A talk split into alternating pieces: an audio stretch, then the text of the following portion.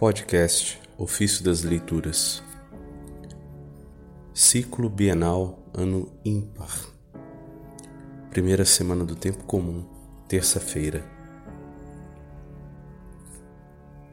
O erro é múltiplo, a verdade é una. Das homilias sobre a Carta aos Romanos de São João Crisóstomo, Bispo. A ira de Deus se revela do céu contra toda a impiedade e toda injustiça dos homens, que sufocam a verdade na injustiça. Romanos capítulo 1, versículo 18. Observa a sabedoria de Paulo, como do tom compassivo das exortações passa ao tom mais veemente das ameaças.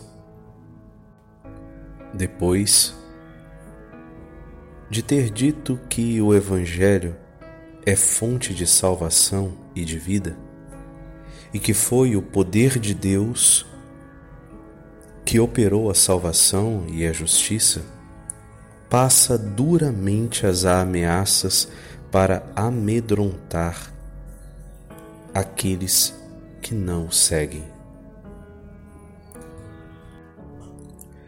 A partir do momento em que tanto mais os homens são trazidos para a virtude, não tanto por causa da promessa do prêmio, mas por causa do medo do castigo, os atrai alternando as exortações e as ameaças.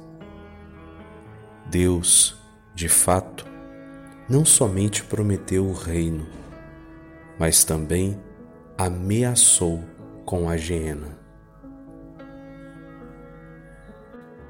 Os profetas falavam aos judeus alternando os prêmios e os castigos. Também Paulo, portanto, varia o tom do discurso, e não é por acaso, passando da compaixão para a severidade, mostrando que a primeira brotava dos desígnios de Deus, enquanto a outra era provocada pela indiferença dos homens. Primeiramente, nos coloca diante do prêmio, como o profeta que diz: Se fordes dóceis e escutardes, comereis os frutos da terra. Mas se vos obstinardes e vos rebelardes, sereis devorados pela espada. Isaías capítulo 1, versículo 19 e 20. Da mesma maneira, Paulo conduz o discurso. Cristo, ele diz, veio para trazer-nos o perdão a justiça, a vida. E não por um pequeno preço, mas pagando com a morte de cruz. E o que, na sua grande maioria, desperta admiração, não é só a grande generosidade dos dons, mas o que sofreu para merecê-los. Se, portanto, desprezardes estes dons, eles próprios se converterão para vós em motivo de tristeza eterna. Observemos, pois, como eleva o tom a ira de Deus, diz, se revela do céu. Na vida presente, frequentemente se manifesta através da fome, das pestes e das guerras, e através das quais todos são punidos, seja como indivíduo ou como comunidade. O que, pois, de novo poderá acontecer para nós? Que será bem mais grave o futuro castigo comum? E que muito diferente será sua finalidade.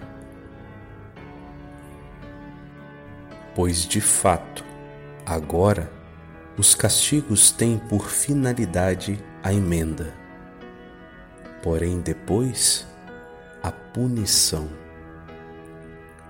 Desta forma, entende Paulo quando diz: Agora, pois, somos corrigidos, para não sermos depois condenados juntos com este mundo. Isso está em 1 Coríntios 11, 32. E também hoje, muitos creem que as nossas calamidades são provenientes não de Deus, mas dos homens. A justiça de Deus, porém, se manifestará abertamente quando Ele, sentado sobre o tremendo trono do juízo, ordenará que estes sejam lançados no fogo eterno, aqueles nas trevas eternas e outros ainda nos diversos gêneros de suplícios eternos e sem salvação.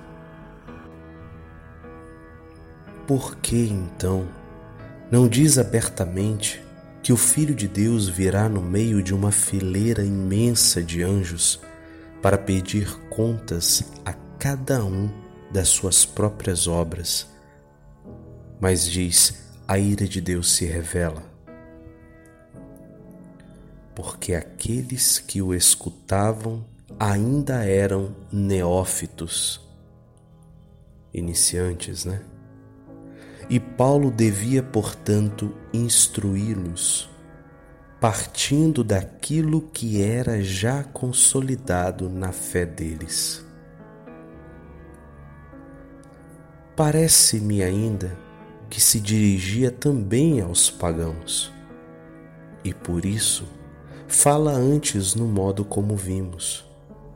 Depois, passa a falar do juízo de Cristo contra toda espécie de impiedade e toda injustiça dos homens que sufocam a verdade na injustiça. E aqui demonstra que muitos são os caminhos da impiedade e, um só o que leva à verdade. Múltiplo multiforme e desorientador é o erro. E ao contrário, porém, uma só é a verdade.